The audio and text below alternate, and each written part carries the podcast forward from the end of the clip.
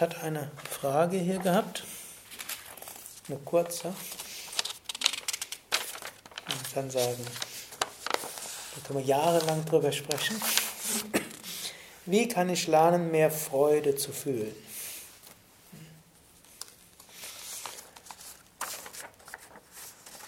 Am besten wäre Nirvikalpa Samadhi. In höchste Samadhi gehen und dann erfahren wir Satchitananda Svarupam. Meine wahre Natur ist Sein, Wissen und Glückseligkeit. Damit kann man jetzt abschließen, hm, zum weiteren übergehen. Aber es gibt noch sehr viel mehr dazu zu sagen. Zunächst mal will ich das Ganze ein bisschen an. Wir, wir müssen auch nicht immer Freude erfahren. Ich hatte irgendwann mal in Psychologie, so in Psychologie heute, so eine Zeitschrift, so eine Titelgeschichte gelesen. Lob der Melancholie hieß die Titelgeschichte. Sagt irgendwo die Diktatur des Fröhlichseins. Also es gibt man, irgendwo muss man immer glücklich sein. Wer sagt, dass wir immer glücklich sein müssen? Wir sind tief im inneren Satchitananda und jetzt sind wir halt auf der Welt und wir haben ein Temperament. Und jetzt muss man so auch sagen, Glück, die Fähigkeit, Glück zu empfinden, ist bis zum gewissen Grad angeboren. Also Babys, die glücklich sind, sind höchstwahrscheinlich auch als, als 20-Jährige glücklicher als Babys, die schon als Baby unglücklicher sind und häufiger geschrien haben und sind höchstwahrscheinlich glücklicher mit 60, sind höchstwahrscheinlich auch noch glücklicher mit 80. Also gibt es in Amerika große Studien, dass irgendwo, äh, wenn jetzt keine traumatischen Erfahrungen passieren, dann werden glückliche Babys hm, höchstwahrscheinlich glücklicher sein für den Rest des Lebens als solche, die unglücklicher sind. Und man hat nur eine beschränkte Möglichkeit, auf das Glück Einfluss zu nehmen. Aber es gibt dann noch zunächst mal zwei beruhigende Sachen. Das erste, Menschen werden im Lauf des Älterwerdens glücklicher. Die glücklichsten Menschen sind nicht die 15-Jährigen, nicht die 20-Jährigen, sondern über die Durchschnitt der Bevölkerung irgendwie die 60- bis 70-Jährigen. Ab 70 nimmt es dann wieder etwas ab und dann nimmt man es in zwei Faktoren. Zum einen verlieren die Menschen immer mehr ihrer wichtigen Bezugspersonen jetzt eine Mutter, die ist irgendwo 79 und sagt, jetzt sei sie gerade, jetzt sei sie jetzt vor ein paar Jahren extra in ihren Geburtsort gezogen, um ihre alten Klassenkameraden kennenzulernen. Jetzt stirbt einer nach dem anderen. Dann hat man noch die Hälfte, hm, mit denen sie dann, und selbst von denen kann sie mit wenigen spazieren gehen. Aber bis, und dann natürlich ab einem gewissen Alter gibt es auch mehr Schmerzen. Und Manche Menschen über 70 haben Dauerschmerzen. Das beeinträchtigt auch das Glücksgefühl. Aber insgesamt, wer noch unter 70 ist, kann, sich, kann schon mal sich freuen, wird höchstwahrscheinlich in fünf Jahren glücklicher sein als jetzt und in zehn Jahren glücklicher sein als in fünf Jahren. Und da ja Yoga insgesamt fünf bis zehn Jahre länger gesund wird und hält, wenn wir also hm, Schritt für Schritt etwas glücklicher werden. Das zweite ist, wer meditiert, wird glücklicher. Auch dafür gibt es sehr gute Studien.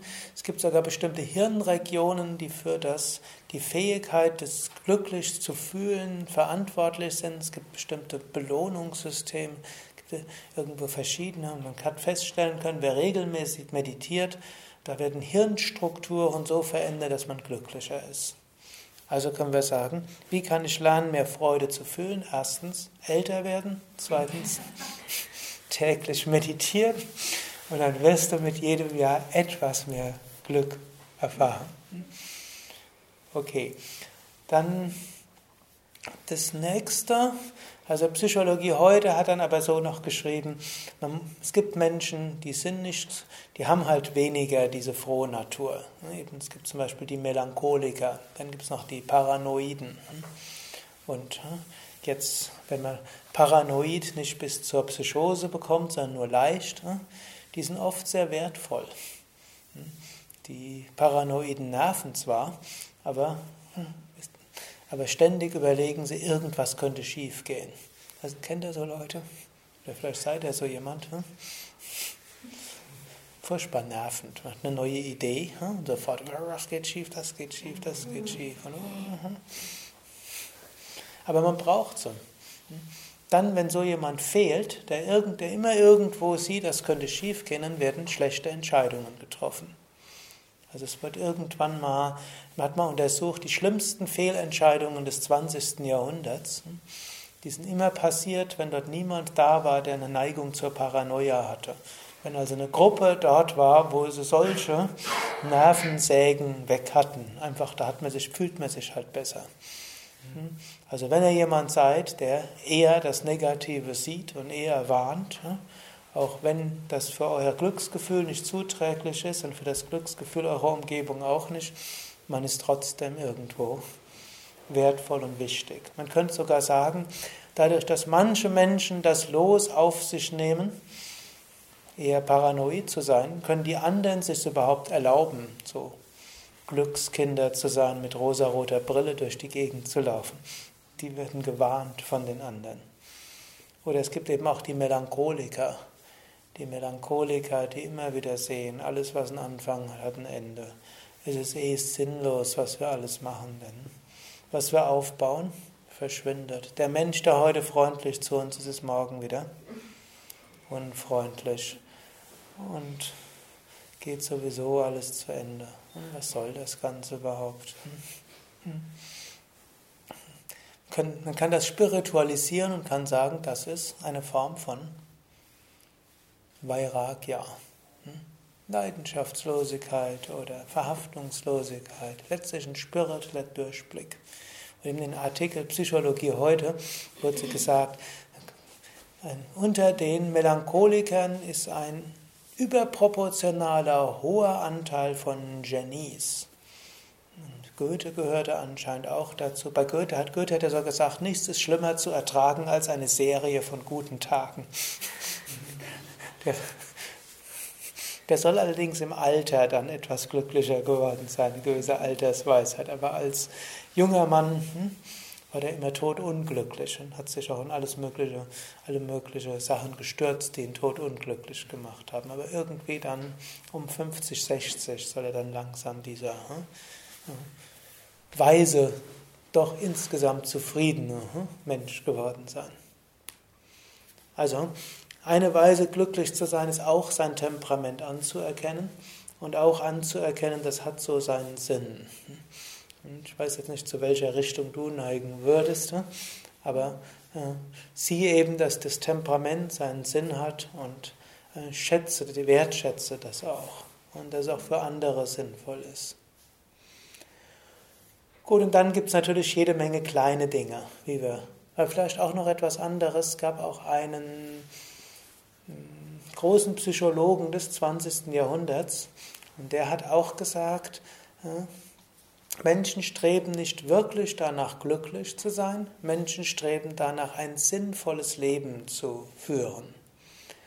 Und äh, wenn man ein sinnvolles Leben führt, dann ist das nachher auch irgendwo glücklich. Wenn man dagegen versucht, ein glückliches Leben zu führen, wenn das nicht ausreichend sinnvoll ist, gelingt es dem Menschen nicht, wirklich ein glückliches Leben zu führen. Das war der Viktor Frankl, derjenige, der die sogenannte Logotherapie gefunden hat. Jetzt nicht, es gibt ja auch die Logopädie, das ist aber was anderes.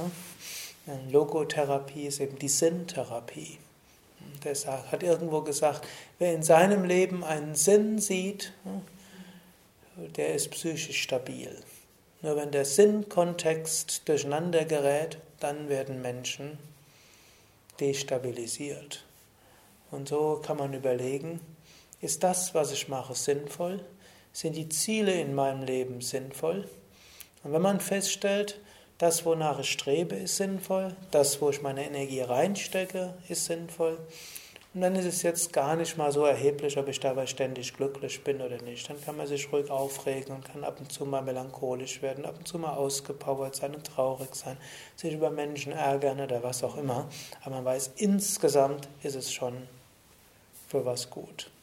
Nun, wenn man feststellt, was ich mache, ist nicht sinnvoll, hm, dann kann man schauen, ist das, was ich mache, vielleicht für was anderes sinnvoll. Oder man kann sagen, gut, dann muss ich dem entweder einen höheren Sinn geben und wenn das nicht möglich ist, was anderes machen. Also die Sinnfrage ist die wichtigere als die Glücksfrage. Wir können schon in dem Moment alles Sinn machen, indem wir sagen, der Sinn meines Lebens ist zu Brahman zu kommen. Und dafür gehe ich davon aus, alles was kommt, hilft mir dazu. Und dann, wenn wir das so annehmen, wird es wieder etwas leichter. Aber dennoch ist die Frage, folge ich meinem Dharma? Das heißt, folge, mache ich das, was meine Bestimmung ist, um Gutes zu bewirken. Auf der einen Ebene können wir sagen, vom höchsten Standpunkt aus kann man eh nichts anderes machen, als was im höchsten Plan vorgesehen ist. Aber auf einer anderen Ebene ist schon so, dass Gott durch jeden von uns etwas Besonderes vorhat. Und wenn wir das Gefühl haben, dass das, was wir machen, sinnvoll ist, auch im relativen Sinn, und dass das, was wir machen, zu was Gutem beiträgt, dass wir unsere Talente sinnvoll einsetzen können, hm, dann macht uns das insgesamt glücklicher. Und dann gibt es natürlich noch viele weitere Sachen. Das eine wäre auch, Momente des Glücklichseins einzufügen. Und Momente des Glücklichseins einfügen hieße über, letztlich über spirituelle Erfahrungen. Jetzt kann man, kann man überlegen, wie schaffe ich es zwischendurch, spirituelle Erfahrungen herzustellen. Für den einen ist es, sich immer wieder Zeit zu nehmen, Himmel anzuschauen, eine Blüte anzuschauen für die anderen ist es, Bilder aufzuhängen. Ganesha, Shivananda, anschauen, auf sich wirken lassen, im Herzen berühren lassen. Für den nächsten ist es, Mantras zu singen oder zu rezitieren. Einmal pro Stunde, 30 Sekunden lang oder 5 Sekunden lang. Aber so wirklich, also nicht nur mechanisch, sondern so machen, dass man es irgendwo tief im Inneren spürt. Und dann, wenn wir einmal pro Stunde fünf Sekunden lang glücklich sind, das strahlt dann irgendwo aus.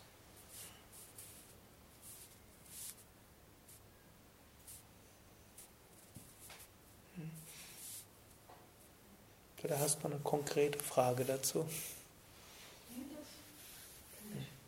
Gut.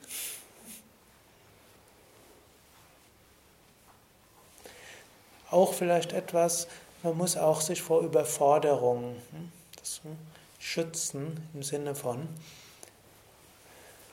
irgendwo Menschen haben hohe Ansprüche, schon bevor sie Yoga machen. Und wenn sie Yoga machen, haben sie noch höhere Ansprüche. Und daran scheitern wir typischerweise. Man kann immer noch mehr meditieren. Man kann immer noch besser meditieren. Man kann immer noch mehr Asanas machen, noch mehr Pranayama machen. Wir können immer noch freundlicher zu anderen sein. Wir können immer noch engagierter sein. Wir können immer noch mitfühlender sein und so weiter. Und hier kann man auch sagen, wir sind öfters auch mal zufrieden mit dem, was wir machen können.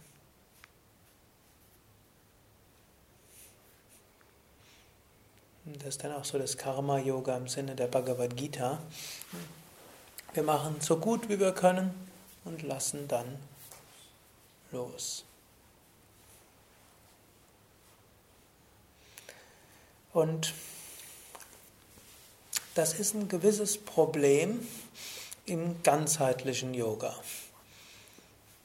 Ganzheitlich ist ein Problem, aber auch eine Chance. Der ganzheitliche Yoga, da praktizieren wir ja vieles. Wir machen Asanas, wir machen Pranayama, wir machen Tiefenentspannung, wir meditieren. Außerdem wollen wir noch Kirtan singen. Außerdem wollen wir vielleicht noch Pujas. Wir wollen viel lesen. Und wir wollen vielleicht noch Sanskrit lernen. Und was wollen wir noch alles? Hm? Und wie viele Stunden hat der Tag?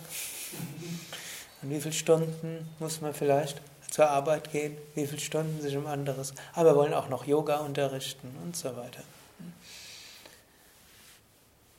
Angenommen, man würde einen eher einseitigen, oder vielleicht einseitig ist vielleicht falsch, aber jedenfalls, wo man sagt, nur Meditation ist wichtig, dann hätten wir vielleicht anderthalb Stunden am Tag für die Meditation. Hm. Kommen wir doch irgendwo hin, oder? Hm. Aber, aber man kommt nicht wirklich irgendwo hin. Meistens kommt man dann irgendwann eher in einen Zustand der Trägheit oder hm, also er verkürzt dann die Zeit doch.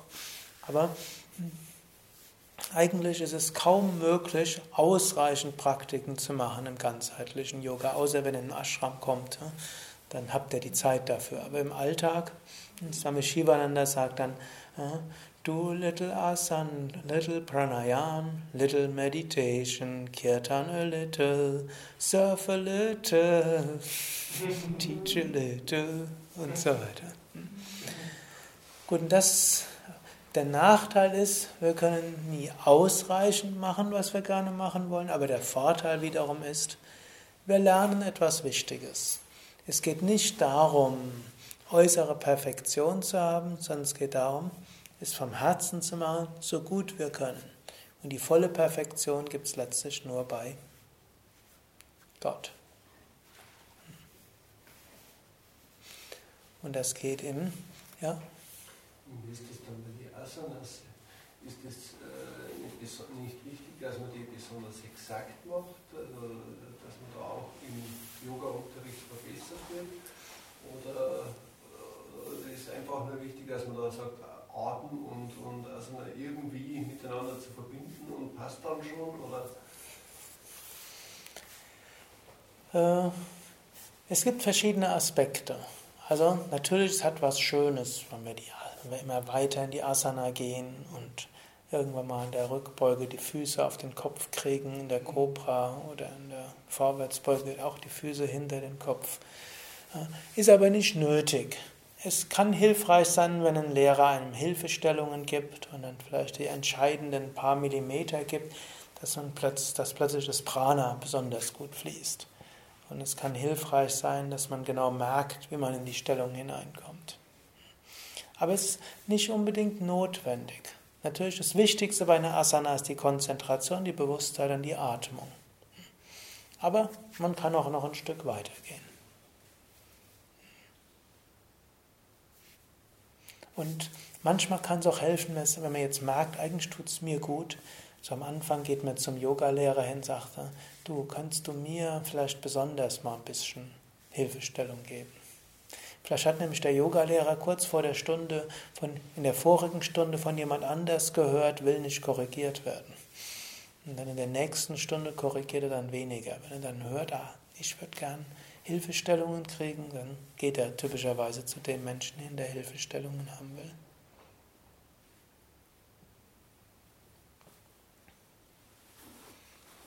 Also das machen, was wir zu machen haben, so gut wir können während wir es machen, mit Bewusstheit und Konzentration, mit Hingabe und danach loslassen.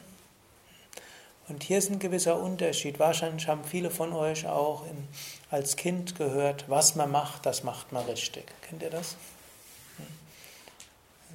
Wird mir immer wieder gesagt, meine Mutter hat das gerne. Wenn du was machst, dann machst richtig. Nur, was heißt es richtig zu machen?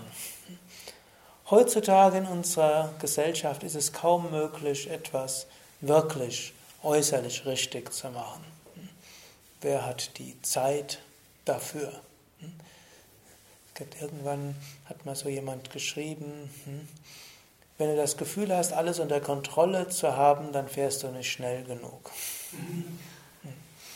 Das ist das Lebensgefühl unserer Zeit heute für die meisten Menschen.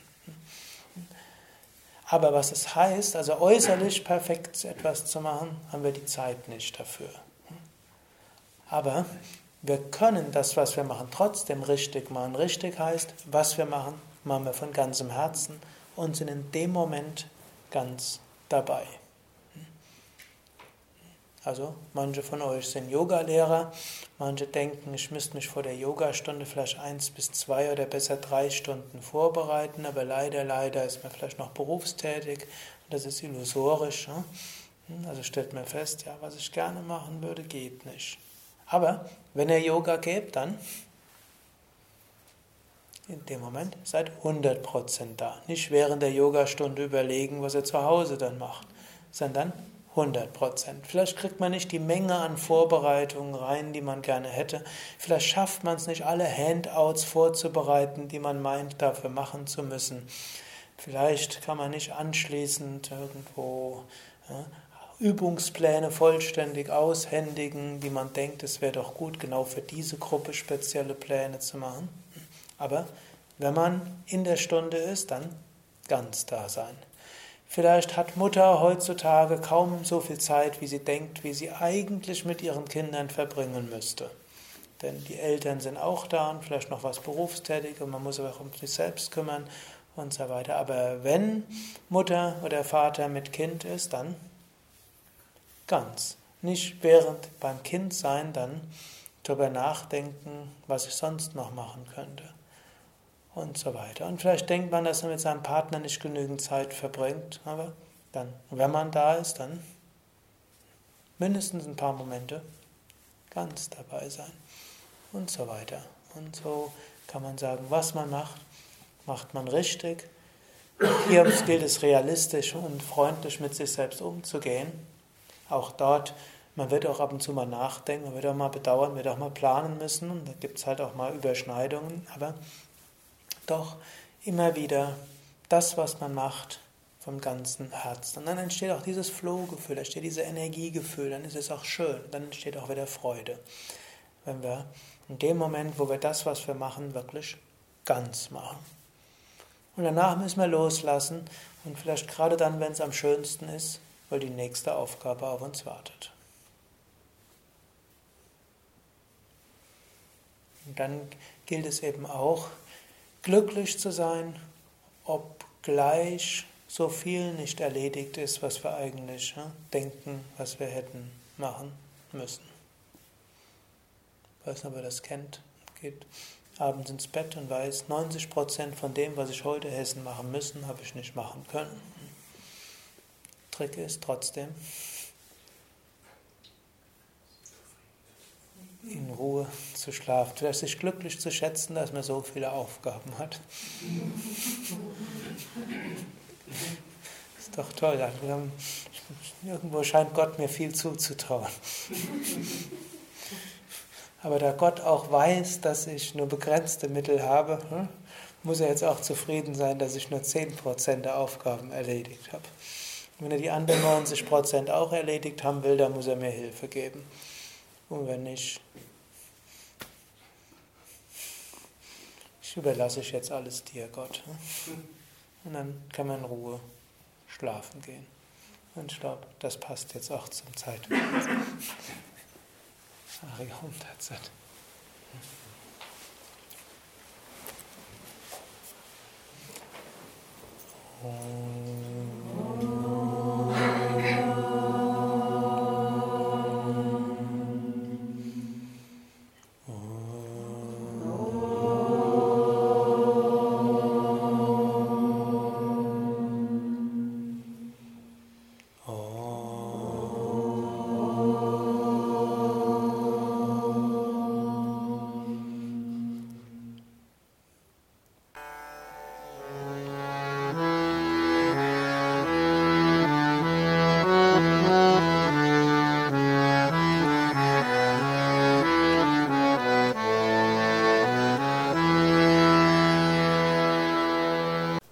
Dies war also die aktuelle Ausgabe des Yoga Vidya Satsang Podcasts, präsentiert von www.yoga-vidya.de